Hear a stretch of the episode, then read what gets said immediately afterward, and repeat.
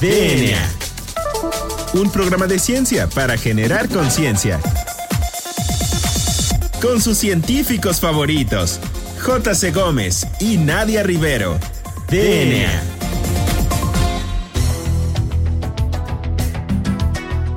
Bueno, pues bienvenidos a una emisión más de este su programa favorito, DNA, un programa de ciencia para generar conciencia. Soy la doctora Nadia Rivero y me acompaña en los micrófonos como cada jueves el doctor Juan Carlos Gómez Berja. Juan Carlos, muy buenas tardes. ¿Cómo estás en esta nueva normalidad? Pues muy bien, aquí este, viendo qué pasa en la nueva normalidad y qué pasa con el COVID, ¿no? Como todos a la expectativa de que surjan nuevas vacunas y que bueno la industria farmacéutica haga lo suyo hacer su magia y todos tengamos acceso sobre todo a las vacunas y a los fármacos ¿no? pero bueno pues vamos a empezar nuestro programa porque tenemos un invitado especial que eh, hay que decirlo, pues es un invitado que no es nada más del centro, porque es algo que nosotros queremos como enfatizar y desde hace un rato queremos enfatizar que no se hace ciencia nada más en un par de instituciones que este bueno hacen ciencia y hacen hecho labor pero también hay ciencia en otras regiones y bueno este es uno de los centros ¿por qué no le dices Nadia a nuestro auditorio quién es nuestra invitada y de dónde es? Claro que sí. Bueno, pues el día de hoy nos acompaña la doctora Ana Berta Castro Ceseña, quien es ingeniera bioquímica por el Instituto Tecnológico de Tijuana. Tiene una maestría en ciencias con especialidad en biotecnología marina y un doctorado en ciencias en física de materiales, ambos por el Centro de Investigación Científica y de Educación Superior de Ensenada, Baja California, conocido como el CICESE. Tiene cuatro años de entrenamiento postdoctoral en la Universidad de California en San Diego también tiene eh, entrenamiento en el Instituto Tecnológico de Tijuana, en el Laboratorio de Polímeros para Aplicación Biológica y en el CICES en el Departamento de Acuicultura. Actualmente es miembro del Sistema Nacional de Investigadores, ese es nivel 1, y pertenece a la Royal Society of Chemistry. También es importante mencionar que es revisora invitada de diversas revistas indexadas internacionales, así como revisora de proyectos de convocatorias con ACID. A partir de 2015 es responsable de la línea de investigación sobre el desarrollo de biomateriales para aplicaciones terapéuticas, que es lo que nos va a platicar el día de hoy, doctora. Muy buenas tardes, ¿cómo está? Gracias por aceptar nuestra invitación. Buenas tardes, muy bien, muchas gracias. Al contrario, gracias a ustedes por la invitación. Me da mucho gusto participar y poder tener la, oportunidad y el espacio de platicar acerca de lo que hacemos. Muy bien, doctora. ¿Por qué no nos platica, eh, para que entremos en detalle y que nuestro auditorio sepa, qué es un biomaterial? Y eh, pues sabes por qué no nos da a lo mejor una introducción de cómo se crea un biomaterial. Sí, cómo no. Pues eh, un, biomaterial es, es, una sustancia, es decir, es, es, es, materia, es algo que podemos ver que va a tener un efecto. Y algo muy importante es que esta sustancia, este biomaterial, va, habremos, lo habremos creado, lo habremos diseñado de tal manera que conforme tus interacciones bien controladas con el sistema biológico van a dirigir el curso o el, o el, procedimiento terapéutico o diagnóstico. ¿Qué quiere decir? Quiere decir que un biomaterial puede ser, por ejemplo, un, un parche, un sistema de, entrega de un, de un, agente terapéutico o de un compuesto bioactivo, pero también puede ser un, un fármaco que se ha encapsulado en un polímero, que ese polímero está funcionalizado para que pueda dirigirse y que interactúe de manera controlada y específica con, un, con receptores de células que forman ese tejido. Entonces, los biomateriales van a dirigir el efecto, eh, van a tener un efecto terapéutico, pero también pueden servir como métodos de diagnóstico, métodos de diagnóstico de una enfermedad, por ejemplo, para saber si se tiene ah, cáncer, por ejemplo, u otra enfermedad. Entonces, ¿cómo es que se crea un, biomaterial que, me, que me preguntaba también? el doctor Juan Carlos. Bueno, primero pues necesitamos saber cuál es el problema, identificar qué es lo que necesitamos solucionar o qué es lo que hay que mejorar. A lo mejor haya, hay alguna terapia en la que necesitamos eh, que haya una mayor especificidad porque el compuesto bioactivo lo que va a tener el efecto para, para, para, aliviarnos de una enfermedad, pues no es lo suficientemente específico y tal vez sea tóxico para otros órganos porque la vía de administración no es, eh, no permite que sea tan específico. Entonces, primero necesitamos identificar el problema y luego saber qué es lo que se ha hecho antes y cómo lo podemos mejorar. Entonces, una vez que tenemos identificado esto, para el biomaterial, por ejemplo, si lo que nosotros hacemos en, nuestro equipo es que diseñamos, por ejemplo, andamios, andamios eh, a base de polímeros que funcionan como templetes para que puedan crecer, eh, generarse un, tejido o cicatrizar una herida también, por ejemplo. Entonces, lo que nosotros primero hacemos es identificar ¿Cuáles son las características de ese fármaco que se va a administrar o ese agente terapéutico que se va a administrar? Y necesitamos conocer sus características químicas. ¿Es soluble en un medio acuoso o no lo es?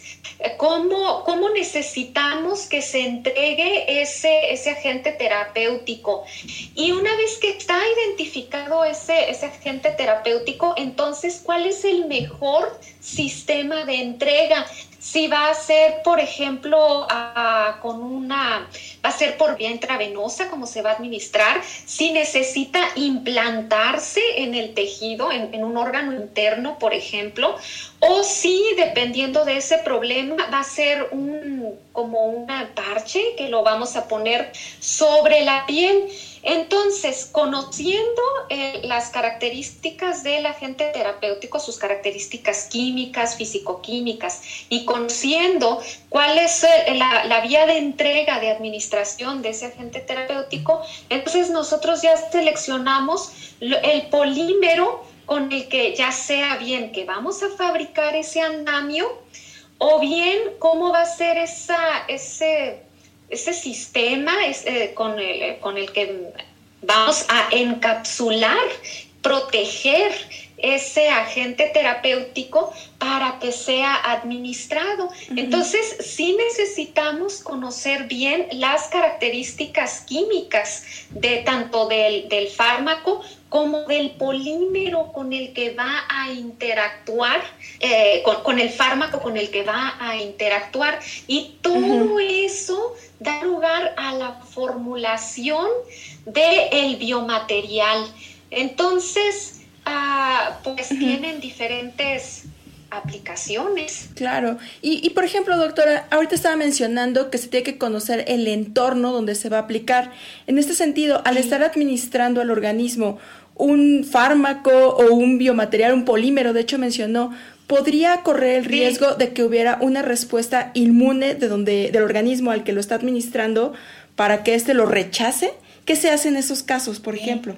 Sí, por supuesto, es algo que nosotros necesitamos tener muy presente porque dependiendo de las características del polímero del, en sí, que es lo que le va a conferir las características a todo el sistema, es la respuesta del sistema inmunológico.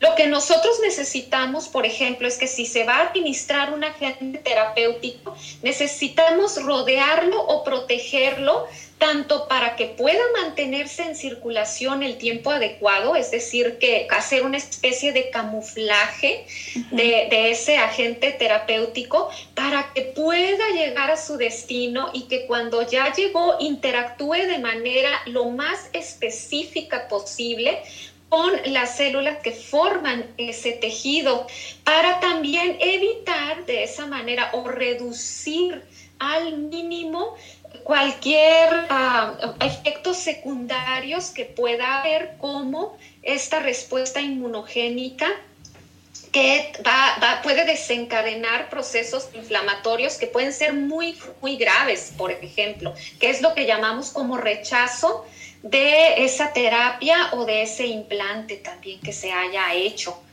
Doctora, ¿y cuáles son algunos ejemplos de, eh, de esos biomateriales para que el auditorio esté como contextualizado de qué estamos hablando exactamente? Por ejemplo, los, los, si nosotros fabricamos un, material eh, con, a base de, colágeno, por ejemplo.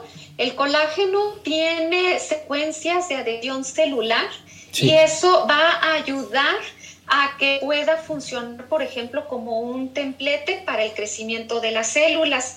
Sí, y, pueda promoverse la cicatrización de una herida o la regeneración de un tejido.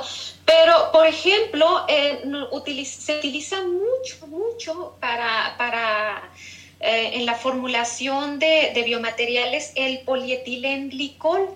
Y el polietilenglicol es un polímero que tiene, eh, que nos permite dar esa especie de camuflaje a ese sistema de entrega del agente terapéutico y con ese sistema de camuflaje es como puede pasar, por así decirlo, desapercibido por el sistema inmunológico.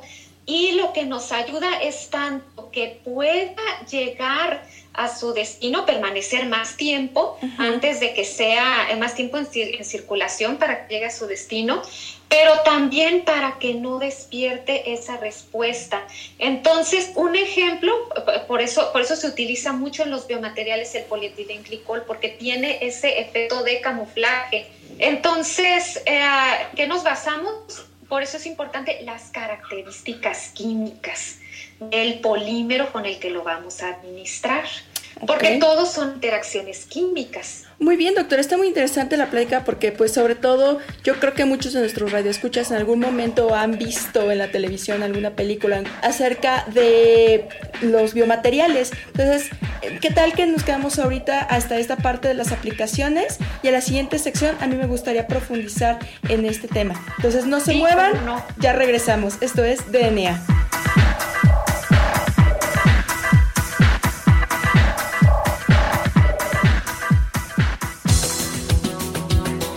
Volvemos en menos de lo que tus genes se traducen a proteínas.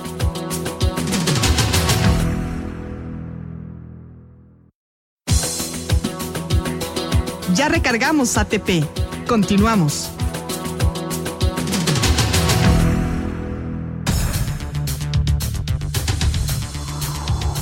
Pues ya regresamos a DNA. Recuerden que estamos platicando con la doctora Ana Berta Ceseña del CICESE, quien nos está platicando acerca de los biomateriales. Entonces, doctora, nos quedamos en la sección pasada hablando un poquito acerca de las aplicaciones que pueden tener estos biomateriales.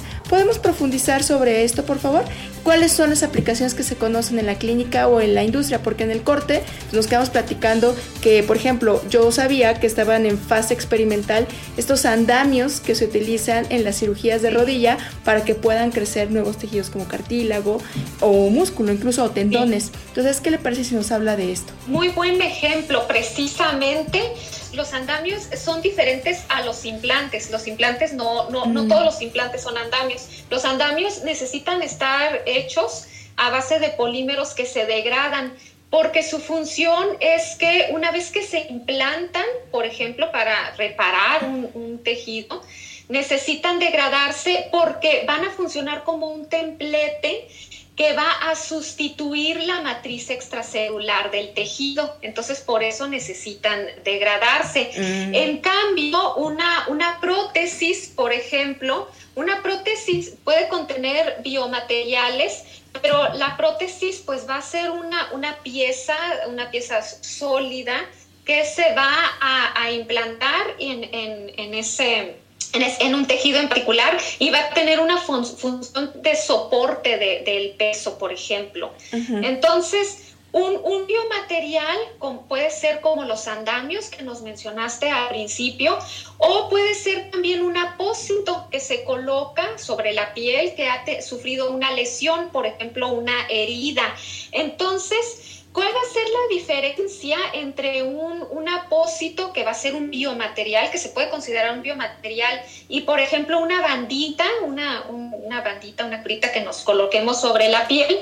Va a ser, por ejemplo, que el apósito, este biomaterial, va a estar hecho a base de polímeros tanto naturales como sintéticos, para modificar sus propiedades físico-químicas y va a estar diseñado de tal modo que se va a degradar en un cierto periodo de tiempo y ahí la ingeniería va a hacer que ese tiempo necesita coincidir preferentemente con el tiempo de cicatrización, de reparación de la herida. Mm. Oh, entonces ya es algo más complejo. Sí, y, y aparte ese apósito, que va a ser un biomaterial, puede evitar una hemorragia por las características de absorción de fluidos que tiene. Va a proveer un ambiente en el que tanto puede haber eh, flujo de gases, intercambio de gases, pero no, no va a ser un, un tapón que no deje que la herida cicatrice. Y además va a liberar o administrar compuestos antioxidantes, por ejemplo, o moduladores antiinflamatorios o moduladores proinflamatorios, dependiendo de lo que se necesite. Entonces, ese diseño para que interactúe de manera controlada y específica con el tejido, eso es lo que lo hace un biomaterial, a diferencia de, por ejemplo, una bandita, que podemos ir a, comprar y, nos la colocamos si es una, una herida menor, una lesión menor, por ejemplo. Doctora, ¿y son caros? ¿Es caro eh, realizar un biomaterial o es sustentable? Fíjate que que sí, e, en términos de, si se generan, por ejemplo, eh, residuos, residuos peligrosos, eso lo haga como que lo que contamine.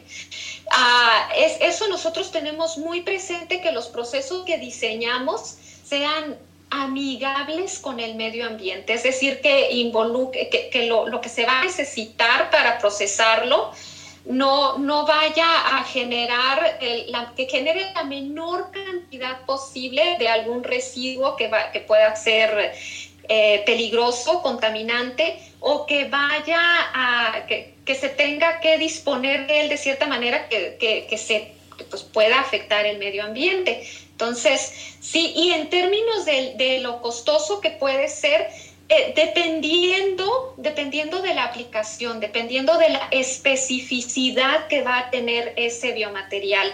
Por ejemplo, el hecho ya de administrar un agente terapéutico, si va a ser un anticuerpo, una, una molécula proinflamatoria o antiinflamatoria, el hecho de purificar esa, esa molécula ya, ya involucra una serie de pasos que sí van a elevar un poco el costo. Pero, pero esto también entonces va a ser destinado para terapias muy específicas en casos en donde también se va a reducir significativamente los efectos secundarios que pueda tener la administración de ese biomaterial. Y tomando en cuenta que, pues bueno, el costo puede variar dependiendo de la especificidad y los materiales y todo lo que ya nos comentó, ¿tiene algún ejemplo que ya se aplique en la clínica? Sí, los andamios, por ejemplo, que se colocan, que se implantan para promover la regeneración de un tejido, esos ya es un, ejemplo de un biomaterial. También los, los diseños que se hacen para administrar de manera más específica terapias, terapias, por ejemplo, contra el cáncer, en donde ya se involucran anticuerpos, por ejemplo, sí, esos ya son ejemplos de biomateriales, sí. Doctora, ¿y dónde la, pueden, eh, bueno, seguir su trabajo? ¿Y eh, de qué es su trabajo en el CICESE? Pueden encontrar el trabajo que nosotros desarrollamos en nuestro equipo a través de la página de CICESE, cicese.mx, y ah, allí pueden encontrar los diferentes departamentos y en el Departamento de Innovación Biomédica en la pestaña donde estamos todos los colaboradores, todos los investigadores, Ana Berta Castro Ceseña, por allí ya pueden encontrar mi página y van a encontrar los proyectos, nuestros proyectos que tenemos en curso. Por ejemplo, nosotros diseñamos, fabricamos y, y, también desarrollamos hidrogeles para regeneración de tejidos, en donde administramos compuestos con actividad antioxidante también andamios bioactivos, como los que menciona la doctora Nadia, para la cicatrización, promover la cicatrización de heridas, en donde también administramos compuestos antioxidantes, pero ah, también pues nanopartículas, por ejemplo, nanopartículas metálicas, o también otros proyectos que tenemos es acerca del desarrollo de materiales implantables para construcción de tejido blando, que eh, cada uno de esos materiales tiene Ah, hay, que, eh, hay que diseñarlos considerando que tengan diferentes propiedades físico-químicas esos, esos materiales. Algunos tienen que liberar, otros no. Y algunos tienen, o sea, liberar un compuesto bioactivo y otros, por ejemplo, se necesita que, que no se adhieran el tejido al material, por ejemplo, en el caso de los implantes para reconstrucción de tejido blando, pero en los andamios para promover la regeneración de un tejido, pues ahí sí necesitamos que se, que se adhieran las células y de este tejido para que pueda reconstruirse el, el tejido y aparte necesitamos que se degraden. Y en los implantes para reconstrucción de tejido blando, pues no, allí no, no lo que necesitamos es que no se degrade el material. Sí, bueno, pues ya pasamos a la sección que es la que caracteriza al programa y es una que en lo particular a mí me gusta muchísimo porque nos hace ver que los científicos somos personas normales, con gustos normales y bueno, entonces le, le, queremos preguntar pues qué recomendaciones tiene para que nuestro público pues pueda estar un poquito pues más relacionado con la ciencia y la otra pregunta es Juan Carlos. Sí, tiene alguna canción favorita. Sí, ay, sí, qué bueno, sí. Miren, pues respecto a los documentales y los programas de televisión, disfruto mucho la programación del, del, canal de la UNAM, el 20.1 para la televisión abierta, y disfruto también mucho la programación del canal 11 del Politécnico. Me gusta mucho la manera en que ambas, eh, ambas instituciones presentan la información al público. También me gustan mucho los documentales de Nova, es una, los podemos ver a través de PBS. Eh, esos también están disponibles en internet y, y, pues esos los disfruto mucho. Y respecto a mi canción favorita, bueno, pues hay, hay varias, pero hay, hay una en particular que se llama Vive, que la interpreta José María Napoleón me gusta mucho porque habla de, pues, luchar por, por, nuestros, por nuestros sueños, por trabajar por nuestros sueños también y, ser felices, ser felices con, lo que tenemos y con lo que eh, y, también trabajar por esos sueños. Entonces por eso me gusta mucho esa canción, la disfruto mucho. Nada te llevarás cuando te marches cuando se acerque el día de tu final. Vive feliz ahora mientras puedes, tal vez mañana no tengas tiempo para sentirte despertar.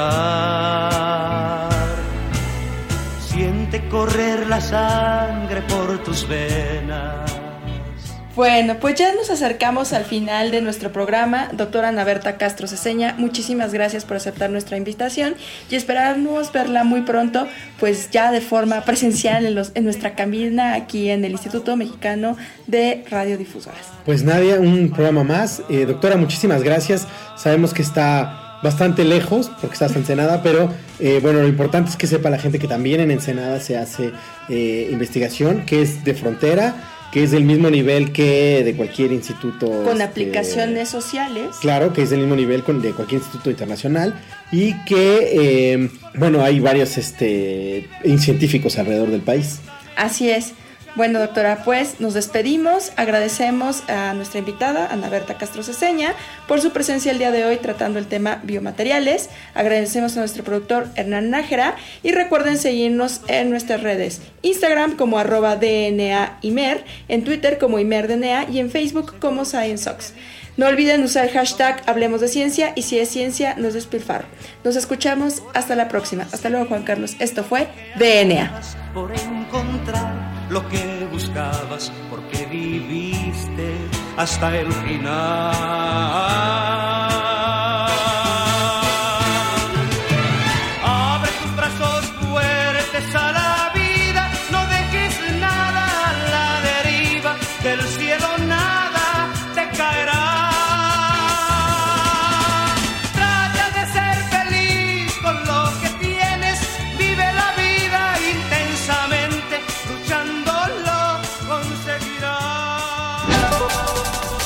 DNA. La materia no se crea ni se destruye, solo se transforma.